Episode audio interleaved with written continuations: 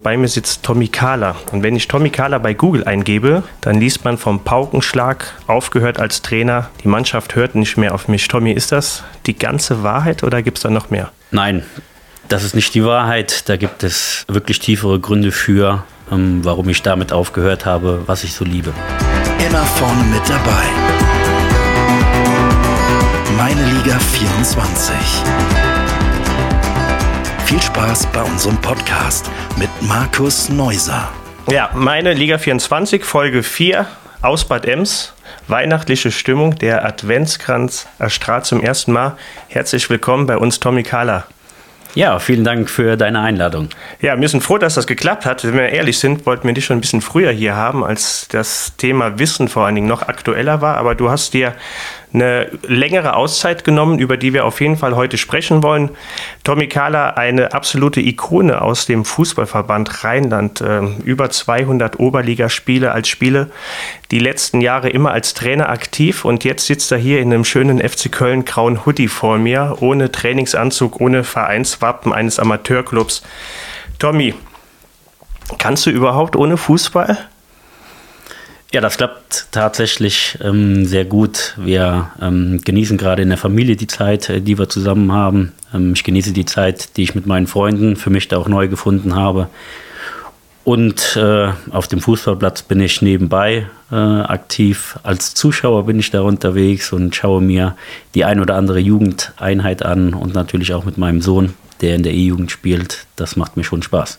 Gut, es wäre auch nicht vorstellbar gewesen, wenn man dich nicht hier auf den Sportplätzen sieht, auch wenn jetzt in einer anderen ähm, Funktion. Tommy, du hast lange als, als Spieler die, äh, ja, das Fußballgeschehen hier in der Region geprägt. Du hast über 200 Einsätze in der Oberliga Südwest. Wir haben mal ein bisschen Recherche betrieben und weißt du eigentlich, wie viele Tore du in deiner gesamten Karriere im Seniorenbereich geschossen hast? Also das ist natürlich schwierig ähm, zu beantworten. Da muss ich mal etwas tiefer überlegen.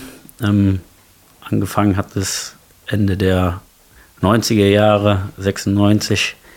Dann bis 2011, 12 aktiv gespielt. Ich würde mal sagen, so an die 200. Ja, 200 ist gar nicht schlecht. Also los ging es in Waldbreitbach in der B-Klasse und dann hast du dich lange in der Oberliga etabliert. Es waren tatsächlich 213 Tore, die du erzielt hast. Das ist schon eine respektable Zahl.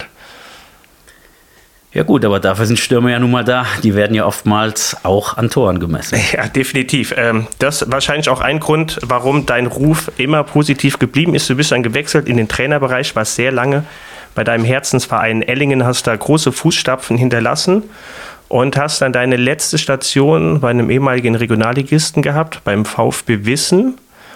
Und für Außenstehende war das doch alles sehr abrupt, dieses Ende, vor allen Dingen sehr kurzfristig, denn ihr hattet wenige Spiele in der Saison und habt davor äh, ordentliche Ergebnisse erzielt, gut abgeschnitten in den Jahren davor und dann hört Tommy Kalle auf. Und das Einzige, was man liest, ist, Tommy erreicht die Mannschaft nicht mehr und das ist das, was, was du der Presse mitgegeben hast und du würdest gerne einen neuen Impuls setzen. Aber so richtig konnten wir das nicht ganz glauben. Deswegen sind wir auch immer dran geblieben und wollten dich unbedingt haben. Jetzt mit etwas Verzögerung bist du hier. Äh, wie war es wirklich gewesen? Ja, zuerst was. Ähm, zwei Punkte waren für mich sehr wichtig. A, ähm, den Respekt für den nachfolgenden Trainer auf alle Fälle ähm, zu gewährleisten, weil es ist für mich immer wichtig, wenn es ein Ende gibt, dann äh, muss man da auch nicht mehr länger hinterherkramen oder in irgendwelchen Dingen suchen. Und deswegen war es für mich wichtig, dass der Dirk Spornhauer da in Ruhe seine Arbeit ähm, beginnen kann. Aber im Endeffekt war es schon so, dass ähm, sehr viele Dinge auf dem Fußballplatz mich dahin ähm, gebracht haben, jeden Tag lauter drüber nachzudenken, mit dem Sport aufzuhören. Und ähm, letztendlich ist das, was mir in dem letzten anderthalb Jahr in Wissen ähm, passiert ist, da gilt es, ähm, ein bisschen was, was auszuholen. Ich habe äh, in dem ja, in knapp einem Jahr drei rote Karten bekommen als Trainer, die ähm, persönlich an mir genagt haben. Vor allen Dingen aber auch so daran genagt haben, dass ich mich zu Unrecht behandelt gefühlt habe. Es waren Situationen, jeder kennt mich auf dem Fußballplatz, der mich mal live gesehen hat. Ähm, sobald die Spielersitzung anderthalb Stunden vor dem Spiel losgeht, Da ist mein Körper auf ähm, Dauerfeuer. Da geht es darum, meine Mannschaft so einzustellen, um das Maximale aus dem Spiel rauszuholen, äh, drei Punkte zu gewinnen. Und so war ich als Spieler auch. Ähm, da gab es in den 90 Minuten auf dem Platz keine Freunde. Davor und danach schon, aber während den 90 Minuten nicht, weil es einzig um, und allein um die Sache ging, ähm, das Spiel möglichst positiv zu gestalten und am Ende drei Punkte zu holen. Das hat mir als, als Spieler schon unheimlich viel Lebensfreude, Lebensglück mitgebracht. Dann ist man montags viel besser, aufgelaunt, äh, viel besser gelaunt aufgestanden. Ähm, man konnte sich die Tabelle anschauen, weil man drei Punkte geholt hat. Und genau das wollte ich auch als Trainer ähm, vermitteln. Es ist mir wichtig, ähm, dass die Jungs dafür kämpfen, drei Punkte zu holen. Es ist mir wichtig, dass die Jungs Zusammenhalt haben, weil nur so funktioniert es. So habe ich es von meinen Trainern damals beigebracht bekommen. Und auch genau das habe hab ich als Trainer gelebt. Und letztendlich hat dann ähm, ein Spiel in Metternich, es war Mitte oder Anfang Dezember, ähm, mich dahin gebracht, lauter denn je drüber nachzudenken, mit dem Job aufzuhören. Ähm, es war eine Spielsituation, wo wir einen guten Konter hätten fahren können, ähm, den Konter nicht ähm, spielen konnten, weil ein Foul äh, stattgefunden hat. In diesen Momenten, wie es am Fußballplatz auch, auch richtig ist, gab es emotionale Auseinandersetzungen zwischen ähm, Spielern, Verantwortlichen und auch Zuschauern. Und letztendlich haben mich zwei oder drei Zuschauer hinter mir so genervt, ähm, dass ich mich zu denen rumgedreht habe und habe gesagt, haltet bitte die Fresse. Und das war dann der Hauptgrund für das Schiedsrichterteam, mir die rote Karte zu geben. Und das hat nahezu alles verändert. Ärgerst du dich über dich selbst, über diesen Moment, das, was du gesagt hast, oder ärgerst du dich über die Situation oder über das, was die Schiedsrichter dann entschieden haben? Nein, ich ärgere mich nicht über mich selbst, weil das bin ich. Und ich glaube schon, dass man heutzutage immer noch seine Meinung äh, äußern darf, gerade am Fußballplatz, wenn Emotionen drin sind und man sich zu ungerecht behandelt fühlt. Ähm, die Folge aus dieser roten Karte ist ganz einfach gewesen, dass mit den zwei roten Karten, die ich vorher hatte, das Urteil ähm, gelautet hat, dass bei nochmaligen Vergehen ich mit einer drastischen Geldstrafe ähm, rechnen müsste und mit einer erneuten Spielsperre über die Saison und auch in der Folgesaison. Das heißt, ich war knapp anderthalb Jahre auf Bewährung und letztendlich kann man mit so einer Bürde, die man dann auf, äh, auf den Rücken trägt, seinen Job nicht mehr so ausführen, wie man gerne möchte. Ja, dass du emotional bist, ich meine, das, das wissen wir alle, die dich kennen als Spieler und als Trainer. Ich erinnere mich jetzt gerade an eine Situation, als wir beide beim Fußballverband saßen mit unserer Trainerlizenz. Da hast du mir das auch erzählt mit der Bewährung. Aber da hattest du noch so ein leichtes Lächeln im Gesicht. Gut, wir hatten ein paar gute Tage mit, mit äh, witzigen Kollegen. Aber äh, ich merke jetzt, der Stachel sitzt, der sitzt noch tief. Das, äh, das ist hier gerade in diesem Raum auf jeden Fall zu spüren. Die drei roten Karten, wie viel waren denn wirklich berechtigt? Oder wo würdest du im Nachgang sagen, okay, hier habe ich vielleicht auch was falsch gemacht? Oder, oder ist es wirklich so, dass du sagst, nee, das wird jetzt so äh, hart bestraft, hier bin wirklich nur ich der Leidtragende? Natürlich habe ich mich reflektiert. Ich habe überlegt, wie hätte ich in so einer Situation anders reagieren können, als ähm, es tatsächlich dann passiert ist. Wenn wir die Sachen nochmal ähm, zurückspulen, ist die erste rote Karte passiert in einem Freundschaftsspiel als mein Spieler umgetreten wurde, direkt bei mir ähm, in unmittelbarer Nähe. Er hat sich dann vor diesem Spieler aufgeplustert und ihm gesagt, dass er ihm auf gut Deutsch auf die Nase hauen würde. Und ganz ehrlich, das sind meine Jungs und das ist so, als, als würde gerade einer äh, mein Baby angreifen und dann stelle ich mich vor die Jungs ähm, bis zum bitteren Blut und habe ihm auch ein paar Takte dazu gesagt, ähm, was dann zu einer roten Karte geführt hat. Da denke ich mir, okay, Thomas, da hast du falsch gehandelt, ähm, das hätte man besser lösen können, aber so bin ich nun mal. Wenn einer an irgendwas rangehen möchte, was mir lieb ist, dann wird das verteidigt. Und die zweite rote Karte ähm, ist im Spiel gegen Mendig Bell ähm, dann passiert, im Laufe der Hinrunde, glaube ich. die Worte, die ich dann gewählt habe, waren, schwule Scheiße hier. Und letztendlich ähm, war ich an dem Punkt schon, schon so weit, dass ich gesagt habe, ich habe keinem was Böses getan. Ich habe mich aufgeregt über eine Situation. Ich kann in der heutigen Zeit verstehen, dass der Begriff schwul und scheiße vielleicht nicht mehr auf dem Fußballplatz gehören. Aber da habe ich zum ersten Mal darüber nachgedacht, wie, wie weit muss ich mich tatsächlich verändern, um das, was gerade in mir drin brodelt, äh, nicht mehr rauslassen zu dürfen. Ähm, habe das dann letztendlich auch vergessen, ähm, habe die Spielsperre von einem Spiel dann für mich akzeptiert und dann kam es eben zum besagten Spiel in Metternich. Ja, es klingt so ein bisschen wie Thomas Gottschalk, was ja gerade ganz aktuell ist. Wenn ich nicht mehr das sagen darf, was ich denke, dann sage ich lieber gar nichts mehr. In diesem Fall ist es dann der Rücktritt vom äh, Trainergeschäft. Ist es denn wirklich so, jetzt nach ein paar Wochen, dass du sagst, nee, das war's für mich, das, das ist nicht mehr meine Art von, von Fußballdenken, vom Trainerleben. Das kann, ich kann nicht ich sein als Trainer oder glaubst du, du kehrst wieder zurück auf die Bank? Na, man muss immer überlegen, was das in einem selbst bewirkt. Man muss überlegen, ob das denn wirklich einer Vorbildfunktion, die wir als Trainer haben, Abbruch tut. Wenn einem das als Trainer ähm, nachgesagt wird, wenn man dafür als Trainer bestraft wird, finde ich das weiterhin grenzwertig und kann ganz, ganz schwierig damit umgehen. Und deswegen war meine erste Amtshandlung ähm, danach auch im Winter dem Verein VfB Wissen anzubieten, ähm, von meinem Posten zurückzutreten. In langen Gesprächen mit dem Vorsitzenden Thomas Nauroth haben wir uns aber dann dazu entschieden, das nicht zu tun, ähm, womit ich auch ähm, oder wo ich auch zu 100 Prozent dahinter gestanden habe, weil der Verein VfB Wissen hat mir sehr viel gegeben. Es ist ein Traditionsverein, genau die Werte, wo ich für stehe, was, was Spaß macht, wo man morgens für aufsteht, wo man für brennt. Ähm, aber irgendwann war halt der Zeitpunkt gekommen, wo ich mir gesagt habe, kannst du mit dieser Bürde tatsächlich morgens noch in den Spiegel schauen? Und die Frage habe ich dann für mich mit Nein beantwortet. Und dann ist es so gekommen, wie es gekommen ist. Und äh, du wirkst zumindest jetzt sehr glücklich und ja, freust dich vor allen Dingen wahrscheinlich über die freie Zeit, bist aber noch, noch aktiv. Aber wenn ich ganz ehrlich bin, ich kann mir nicht vorstellen, dass wir dich nicht irgendwo wieder an der Seitenlinie rumhüpfen sehen. Haben denn schon, oder was heißt haben denn schon, mit Sicherheit haben schon einige Vereine angefragt und suchen nach dem emotionalen Tommy Kahler. Ja, da muss man vielleicht noch mal so, so ein bisschen ähm, zurückblicken.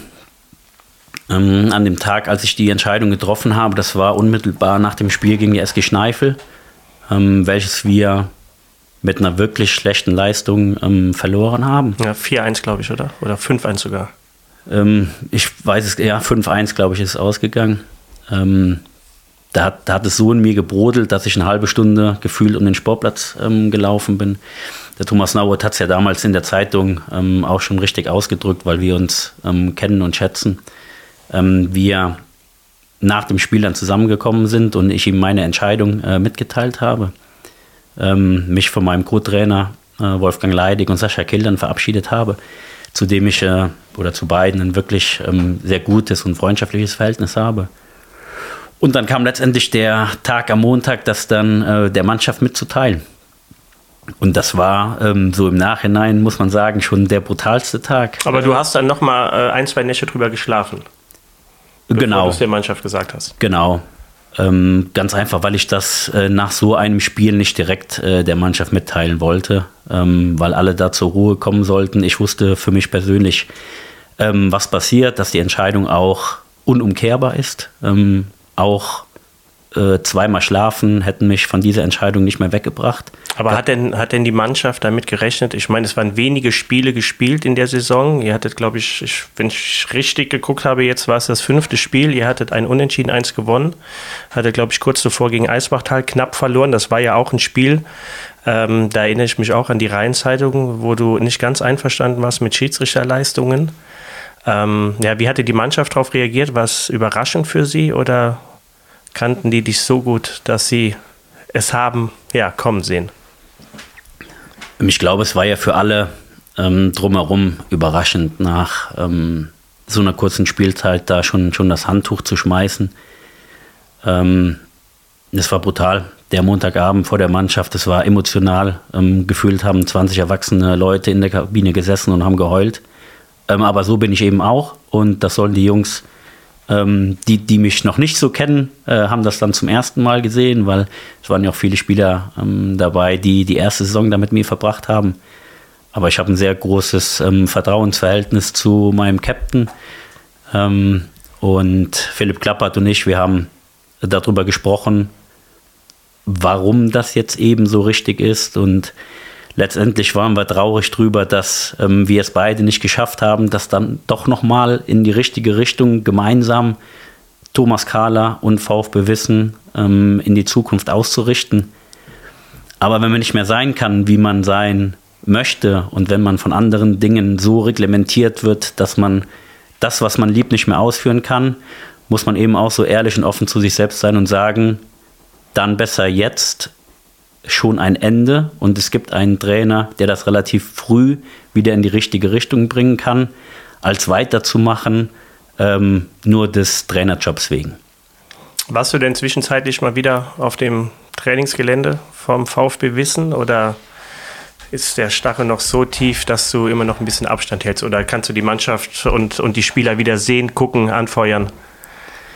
Ähm, es hat ähm, sich momentan noch nicht ergeben. Ähm, eine Möglichkeit wäre da gewesen äh, im vorletzten Heimspiel. Ähm, da hat es aber zu viel geregnet und ich wollte meinen Sohn äh, mitnehmen und dann ist das Spiel auf den Hartplatz verlegt worden. Ähm, deswegen habe ich mich dann dagegen entschieden.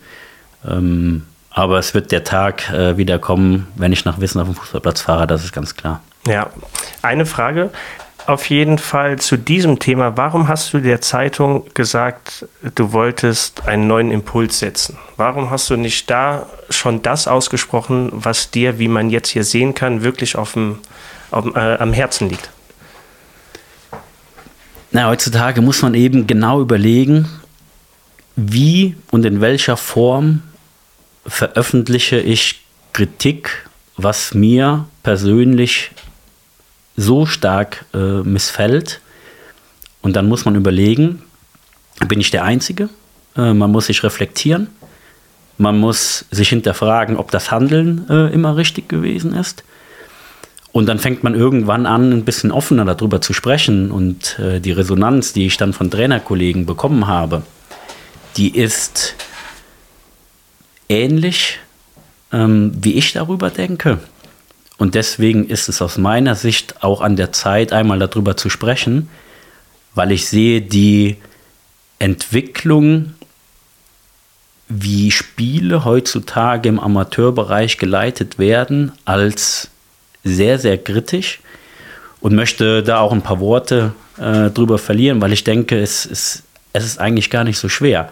Zu meiner Zeit, ähm, als ich in der Oberliga gespielt habe, waren die Schiedsrichter immer Persönlichkeiten, zu denen konnte man hochschauen und man konnte auch in jeder Situation auf dem Fußballplatz Gespräche auf Augenhöhe führen. Und ich glaube, heute ist es so, dass das Regelwerk im Amateurbereich und dann auch noch der Druck, der von Beobachtern kommt, weil die Jungs, die pfeifen, die möchten sich vielleicht äh, auch entwickeln, so groß, dass das Wichtigste auf dem Fußballplatz verloren geht, dass Schiedsrichter neutrale Leiter des Spiels sind, dass die Entscheidungen treffen müssen und auch nicht immer richtig liegen, das weiß jeder. Wichtig ist für mich aber, dass da ein Richtungswechsel da entgegenkommen muss, dass man nicht alles immer wieder schön redet und alle 50-50 Situationen, die es nun mal in unzähliger Anzahl auf dem Platz gibt, immer nur zu seinen Gunsten auslegt und nicht bereit ist, kritisch da auch mal drauf zu schauen. Das tut mir persönlich weh und deswegen muss ich hier und heute sagen, das war der richtige Schritt, für mich, weil das ist nicht mehr mein Sport. Okay, das sind, das sind natürlich harte Worte, äh, kritische Worte. Ähm, es klingt so, als hast du dich mit dieser Einstellung sehr alleine gefühlt anfangs. Jetzt sagst du, nach einigen Gesprächen mit Trainerkollegen siehst du das anders. Heißt, äh, würdest du ähm, jetzt nochmal beim VfB Wissen zurücktreten, würdest du es viel deutlicher direkt der Presse gegenüber kommunizieren? Also das klingt so ein bisschen, als hättest du dir ein Stück weit auch ähm, Schutz, Sicherheit gegeben, ähm, Verständnis, ähm, dass du jetzt so frei darüber sprechen kannst, weil das ist ja schon eine heftige Kritik auch, auch ein Stück weit Richtung Schiedsrichter ähm, zumindest die Schiedsrichter, die eure Spiele gepfiffen haben. Ne? Wir wollen ja nicht, nicht alle Schiedsrichter damit ansprechen. Es gibt mit Sicherheit viele gute und ich bin so froh, dass ich diesen Job nicht machen müsste. Ich hätte da echt Bammel davor, gerade äh, da, weil es zu solchen Situationen einfach kommen kann. Ne? Aber ähm, ja, ist ein heikles Thema. Also man, man, wer dich jetzt hier sehen würde, der merkt auch, dass äh, Ach, dein Puls, der steckt schon ein bisschen, das sehe ich gerade. Du bist schon ein bisschen angespannt. Ist nicht so einfach, oder? Ich finde es trotzdem wichtig, dass man ähm, darüber spricht. Ich bin ja keiner, der sagt, ähm, das ist alles schlecht, ähm, was da gemacht wird, sondern ich bin ganz einfach jemand, der da die offene Kommunikation gerne suchen möchte. Ähm, ich habe das auch schon verschiedenen Leuten in ähm, Verantwortungsbereichen, die das eigentlich steuern könnten, angeboten, ein, ein, einfach ein offenes Gespräch zu suchen mit den Trainern. Wir haben so gut ausgebildete Trainer im, im Fußballverband Rheinland hier die eigentlich da aus meiner Sicht einmal Gehör finden sollten, um aus dieser Zwickmühle rauszukommen, die ich gerade eben beschrieben habe. Okay. Ähm, ja, ich glaube, hier kann man endlos drüber reden. Wir wollen mal ein bisschen, bisschen wegkommen von dieser Thematik. Es ist auf jeden Fall interessant und es tut auch ganz gut, mal zu hören, was so wirklich in dir los war ähm, mit dem Ende beim VfB Wissen. Aber eine Frage zum VfB Wissen habe ich noch, denn ich habe da noch mal ein bisschen recherchiert. Ähm, ein bisschen spaßeshalber, weißt du, welcher Spieler unter dir in Wissen die meisten Spielminuten auf dem Konto hat? Also ich würde tippen, dass es Mario Weitershagen ist. Ja, da liegst du goldrichtig. Und ähm, jetzt schätzt mal, wie viele Spiele er unter dir gespielt hat. Also Pflichtspiele. Ähm, ja, wenn die Corona-Zeit nicht gewesen wäre, könnte man es vielleicht ein bisschen einfacher rechnen. Drei halbe Spielzeiten, sagen wir mal 45 plus zwei volle 105. Da liegst du richtig gut. Der hat 100 Mal unter dir gespielt. Kein Spieler des VfB Wissen hat häufiger unter dir gespielt. Und jetzt bin ich mal gespannt, ob du das denn noch weißt, wie oft du ihn ein- oder ausgewechselt hast. Ja gut, Mario Weitersagen ist ein absoluter Führungsspieler, den bringt man äh, von Anfang an. Ähm, er hat die große Gabe, keine großen Verletzungen zu haben. Ausgewechselt. Also ich wüsste nicht, welchen Grund es gibt, Mario Weitersagen auszuwechseln. Ähm, es sei denn, er hat irgendwas. Und einwechseln, dann vielleicht wahrscheinlich keinmal ausgewechselt und keinmal eingewechselt. Ja, goldrichtig. Also ich war ein bisschen überrascht. Ich meine, ich kenne Mario Weitershagen auch. Er wird sich mit Sicherheit äh, damals an eine witzige Geschichte BLO aus einer Facebook-Aktion erinnern. Liebe Grüße an dich, Mario. Ähm, tatsächlich 100 Spiele und ähm, offizielle Spielminuten werden ja ohne Nachspielzeit gezählt. Das heißt, Mario hat 9000 Minuten unter dir gespielt. Wenn du mir jetzt noch verrätst, wie viele Tore, dann äh, kann es für ihn keinen besseren und wertvolleren Trainer geben als dich. Ja, wir haben lange darüber diskutiert, ob wir seine Torgefährlichkeit ähm, bei den Ecken tatsächlich einsetzen können. Und Philipp Klappert und ich haben auch darüber gelacht, ob wir ihn nicht besser hinten lassen. Also es werden, ich sage drei. Zwei Stück waren es. Okay. Zwei Tore waren es. Interessante Überlegung, die du da mit Philipp Klappert hattest. Ja, ähm, ein Zitat zu diesem Thema VfB Wissen noch. Thomas hat uns mit seiner Arbeit sportlich ein gutes Stück nach vorne gebracht. Das hat der Vorsitzende Thomas Nauroth abschließend über dich gesagt. Ähm, schöne Worte, oder? Ja, wir haben ein klares Commitment ähm, gehabt. Ähm, es war ja relativ kurios, ähm, mein Start äh, in Wissen. Der Verein hat sich in der Winterpause ähm, gegen eine Verlängerung ähm, mit Walter Reitz für die kommende Saison entschieden. Thomas Nauert und ich haben dann ähm, die Gespräche äh, gesucht und äh, mir war es eben wichtig, meine Philosophie im Verein äh, zu verankern. Und meine Philosophie ist, Jungs, die aus der Jugend kommen, auszubilden, ähm, jeden Spieler Stück für Stück besser zu machen, unabhängig von dem, von dem Mannschaftserfolg, der natürlich, äh, woran man natürlich gemessen wird. Und wenn man das im Nachhinein so betrachtet, wie viele Spieler wir aus der eigenen Jugend eingebaut haben, wie viele Jungs es sich geschafft haben, in dieser Mannschaftshackordnung, die nun mal elementar wichtig ist für den Fußball, ähm, einzubringen, dann muss man im Nachhinein sein, dass wir viele Sachen ähm, da richtig gemacht haben, ja. Sehr schön. Also äh, dennoch, trotz abrupten Ende, denke ich, eine Erfolgsgeschichte, Tommy Kahler und VfB wissen. Tommy, du bist ja jemand, der sich, ähm, das merkt man ja auch hier im Gespräch, der sehr ehrlich ist, der nicht drumherum redet und ähm, der auch gerne mal einen Post raushaut im Internet. Du bist jemand, der ein bisschen polarisieren kann, auch ein bisschen sticheln kann, aber wie ich finde, in den richtigen Momenten. Wollen wir mal ein bisschen vom Amateurfußball weggehen? Du hast einen ähm, Kommentar des NTV hast du äh, geteilt, wo es um die WM-Vergabe geht, wo es überhaupt um die Entwicklung im Fußball geht, all das, was äh, beim DFB passiert, was aber vor allen Dingen auch ganz oben passiert. Und äh, du bist immer jemand, der sehr, sehr kritisch und direkt nach außen ist. Man könnte schon fast meinen, einer, der sich vielleicht auch mal die Zunge verbrennt.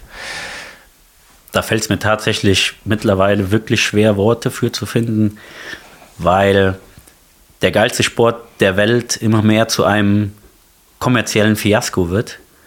Und wir vom DFB machen da voll mit an oberster Spitze. Ähm, ja, wenn man, wenn man sich überlegt, dass wir manchmal Knechte sind, je tiefer wir in den Amateursport ähm, reinschauen, wie schwierig ähm, die Position des Fußballs mittlerweile in der Gesellschaft äh, ist, ähm, fällt es mir da wirklich schwer, dem einen Gefallen abzufinden. Was, was wurmt dich am meisten? Also ich meine, Katar liegt jetzt ungefähr ein Jahr hinter uns. Da wurde, wurde viel gemeckert kurz vorher, viel genörgelt. Äh, mir persönlich ist es auch nicht leicht gefallen. Ich hatte anfangs auch überlegt, kannst du das jetzt boykottieren oder schaltest du da einfach ab? Kannst du das ausblenden? Guckst du die Spiele, guckst du die Spiele nicht? Äh, weil man so hin und her gerissen ist. Auf der einen Seite kann man nicht loslassen vom Fußball und will vor allen Dingen auch nicht loslassen. Auf der anderen Seite sieht man, was der Fußball alles äh, äh, kaputt macht. Du selbst hast, das habe ich bei dir gelesen, geschrieben, ähm, dass, es da, dass es ein Fight ist, dass es ein Kampf ist. Auf dem Fußballplatz 90 Minuten lang, volle Lotte, aber äh, auf dem Platz da kommt niemand ums Leben. Aber drumherum, wenn wir jetzt gerade an Katar denken und so weiter, das war zumindest auch in diesem Post zu lesen, den du da geteilt hast, dieser Kommentar. Äh, es sind so viele Menschenleben geblieben. Ähm, ja, wie vereinbarst du das, das Fußballgucken mit dir selbst? Ich meine, die EM steht vor der Tür im eigenen Land. Ich weiß nicht, hast du dich beworben für Tickets? Ja, mit genau Ausgang null Stück. Ja, das, das, muss ich ehrlich sein, hatte ich auch. Ich kenne auch keine Tickets bekommen hat, aber gestern ist ja die zweite Phase äh, gestartet. Ich habe mich übrigens für die Spiele von Kroatien beworben, vielleicht die Chance da besser. Ähm, kannst du nochmal machen. Aber äh, das zeigt ja dann, du, du, willst trotzdem nicht loslassen. Wir wissen aber auch, dass unser DFB-Präsident mit dafür gestimmt hat, dass die nächste äh, WM in sechs Ländern stattfindet, was in meinen Augen ja, eine Katastrophe ist, ein absolutes Unding. Aber trotzdem gucken wir weiter. Ja, also ich hätte Katar mir nicht angeschaut, ähm, das muss ich ganz ehrlich sagen. Hätte oder hast? Ich hätte es mir nicht angeschaut, ja. wenn es dann nicht den Tag ähm, gegeben hätte, als mein Sohn zu mir gekommen ist und mich gefragt hat, äh, du Papa, wann war Deutschland eigentlich mal gut? Du hast mir immer davon erzählt, äh, dass es da so tolle Fußballer ähm, gegeben hat. Und das ist ja letztendlich äh, eine Sache, die man mit sich selbst vereinbaren muss. Ich habe mich dann dafür entschieden, mit meinem Sohn die Spiele, die für ihn zeitlich zu schauen waren, zu gucken. Und alles andere habe ich mir nicht äh, angeschaut, weil ähm, auch da muss man den Rücken gerade haben und dazu stehen, was man sagt. Ja, das heißt, das WM-Finale hast du nicht gesehen? Nein. Ich muss gestehen, ich habe es gesehen. Äh, fußballerisch ein Wahnsinnsspiel. Ne? Das war, war natürlich wie ein Drehbuch. Alles, alles drin, was du brauchst. Messi, Mbappé, die Krönung von Messi, ne? von seiner Karriere. Ähm, Aber du hast recht, so richtig gut hat es sich nie angefühlt. Ich habe mich ehrlich gesagt dazu hinreißen lassen. Das erste Spiel habe ich auch nicht gesehen. Dann habe ich mich dazu hinreißen lassen, weil ich es einfach so sehr liebe, diesen Fußball zu gucken.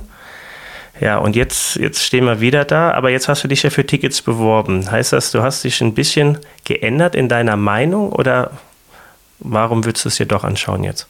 Nein, ganz und, ganz und gar nicht habe ich äh, mich da geändert. Ich kann das gleich auch ähm, gerne. Oder wirst du mit einem großen Banner dort im Stadion zu sehen sein, wenn du Karten kriegst? Nein, nein, das ist für mich äh, tatsächlich ein anderer Punkt. Ähm, also vielleicht nochmal rückblickend ähm, auf die, die Weltmeisterschaft von, von Argentinien.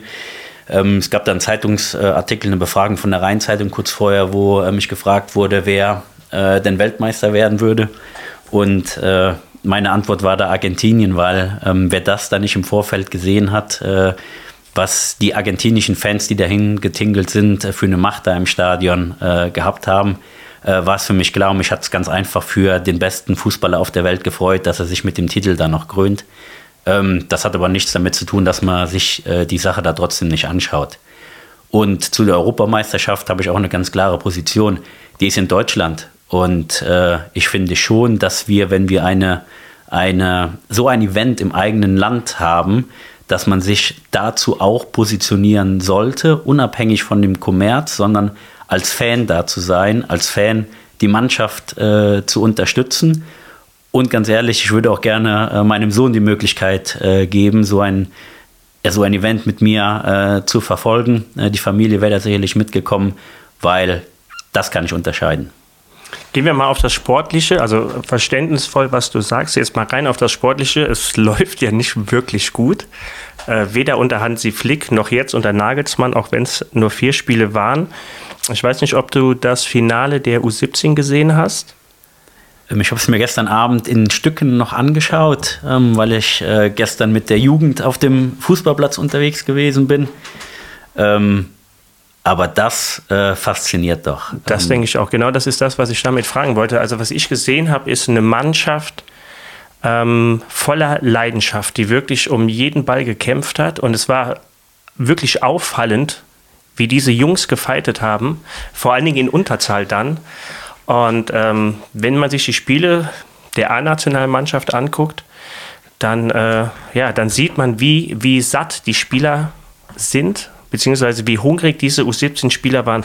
Wenn du die Möglichkeit hättest, an dieser Nationalmannschaft irgendetwas zu verändern, was würdest du als allererstes tun? Oder wenn du einen Rat geben dürftest, welchen Rat würdest du mit auf den Weg geben? Ich hätte den Trainer nicht gewählt. Das heißt, der erste Fehler ist schon mal passiert mit Julian Nagelsmann oder auch davor schon mit Hansi Flick? In der Situation mit, mit Hansi Flick ähm, glaube ich, hätte ich auch ähm, darauf gehofft, dass was er beim FC Bayern äh, bewirkt hat, ähm, hätte ich gesagt, das wären auch die richtigen Tugenden, die du in der deutschen Nationalmannschaft jetzt wieder unterbringen müsstest. Im, als ich die Entscheidung mit Julian Nagelsmann gehört habe, ähm, war ich nicht glücklich äh, darüber, weil ich denke, wir brauchen da jetzt einen Charaktertyp. Ein Rudi Völler. Mich hat einer mal gefragt, ähm, wie heißt denn dein Lieblingstrainer überhaupt? Und äh, der hat einen Vor- und Nachnamen, das ist ja relativ logisch. Ähm, der Vorname wäre Steffen. Und wenn man dann auf den äh, Nachnamen dann so ein bisschen. Pulli schaut? Ja, nicht, nicht direkt, sondern ich erläutere es gleich nochmal ein bisschen. Ähm, der, der Nachname ist Heinkes. Ah, okay. Weil ich glaube, du brauchst in der jetzigen Situation zwei Dinge. A, ein Trainer, der den Jungs Feuer untern, unter den Hintern bringt. Ein Steffen Baumgart oder Tommy Kahler? Zum Beispiel.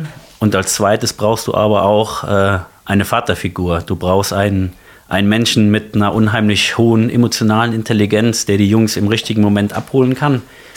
Weil Leidenschaft geht irgendwann immer äh, verloren. Deswegen sind so Halbwertzeiten von einem Trainer wie Steffen Baumgart zum Beispiel wahrscheinlich auch nicht die allerlängsten, weil irgendwann kann sich äh, der Spieler XY den zehnten Mal den gleichen Spruch äh, nicht mehr anhören.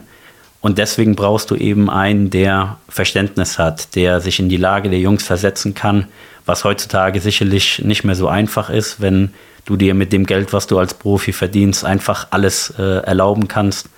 und den dritten Porsche äh, noch in die Garage stellst, dann glaube ich schon, dass es Momente gibt, wo du, wo du abhebst, wo du nicht mehr in der Realität bist.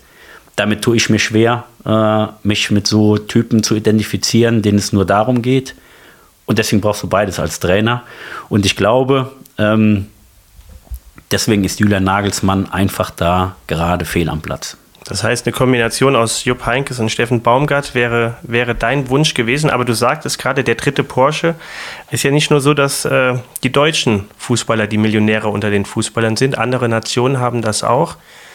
Aber äh, da ist dennoch ein anderes oder da ist ein Feuer zu erkennen und eine andere Leidenschaft. Also liegt es vielleicht nicht nur an dem Trainer, sondern liegt es überhaupt auch ein Stück weit an uns Deutschen, an unserer Art, wie wir als Deutsche sind. Ich meine, wir sind ja nun mal auch eine Gesellschaft, die permanent unzufrieden ist, die äh, ja die drittgrößte Wirtschaftskraft weltweit hat und trotzdem mauern wir über jede Preiserhöhung, über die Mehrwertsteuer, über den Benzinpreis, über alles, obwohl es uns so, so gut geht. Aber wenn man reinhört, dann klingt das, als wären wir, auch unsere Profis, immer nur müde, enttäuscht, depressiv. Was ist da los in, in unserem Land, in unserem Fußballland Deutschland? Ja, es nervt. Also es nervt mich persönlich wirklich richtig und ich habe mich irgendwann auch dazu entschieden, ähm, mich von äh, den Typen zu trennen, die permanent mosern, permanent Dinge schlecht sehen. Mir hat ein guter Mentor äh, mal gesagt, äh, Tommy, es gibt zwei Arten von Typen im Leben. Bei den einen ist das Glas halb voll und bei den anderen ist es halb leer. Sieh zu, dass du bei denen bist, wo das Glas halb voll ist. Und genau das trifft es letztendlich zu, weil jeder Tag, den wir hier haben, ist eine neue Chance, irgendwas zu bewegen. Und äh, da gibt es für mich keine Zeit, über irgendwelche Dinge negativ nachzudenken, sondern ich schaue nach vorne. Und das sind so die Dinge, wenn wir nochmal zurück auf die Nationalmannschaft kommen und äh, ich mir Christian Wück anschaue, ähm, der hat es in einem Interview mal gesagt, wir müssen genau das tun, was wir können. Und das ist eben in der deutschen Nationalmannschaft so ein bisschen abhanden gekommen.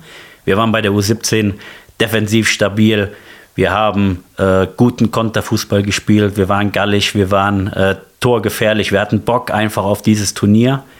Und das hat letztendlich den deutschen Fußball äh, immer wieder ausgezeichnet. Und wenn ich äh, an unseren letzten großen Titel äh, zurückdenke und mir in dem Spiel ähm, vorher nochmal vor Augen führe, wie, wie Schweinsteiger da um jeden Zentimeter Rasen gefeitet hat, da kann ich mich persönlich als Typ mit identifizieren, weil der hat sein letztes Hemd dafür gegeben, um endlich diesen Pokal, den sich ganz Deutschland so gewünscht hat, in den Händen zu halten. Und da letztendlich, äh, damit kann ich leben, darauf bin ich stolz, das macht Bock, das macht in der Gesellschaft Spaß so Typen neben sich zu haben. Und deswegen fällt es mir schwer, mich mit allen anderen da auseinanderzusetzen. Ja, du sagst es, ähm, es geht um diese ganz besonderen Spieler und damit haben wir eine ganz gute Überleitung, denn wir sind jetzt am Ende angekommen unseres Podcasts, der mir richtig viel Spaß gemacht hat. Ich gucke nur gerade auf die Aufnahmezeit, die wir haben. Wir sind äh, in Thomas Gottschalk-Manier schon längst drüber. Aber abschließend haben wir äh, heute Morgen dich angekündigt auf unserer Instagram-Seite, meine Liga 24, für die, die es noch nicht abonniert haben, und haben mal geguckt, ob jemand noch eine Frage an dich hätte.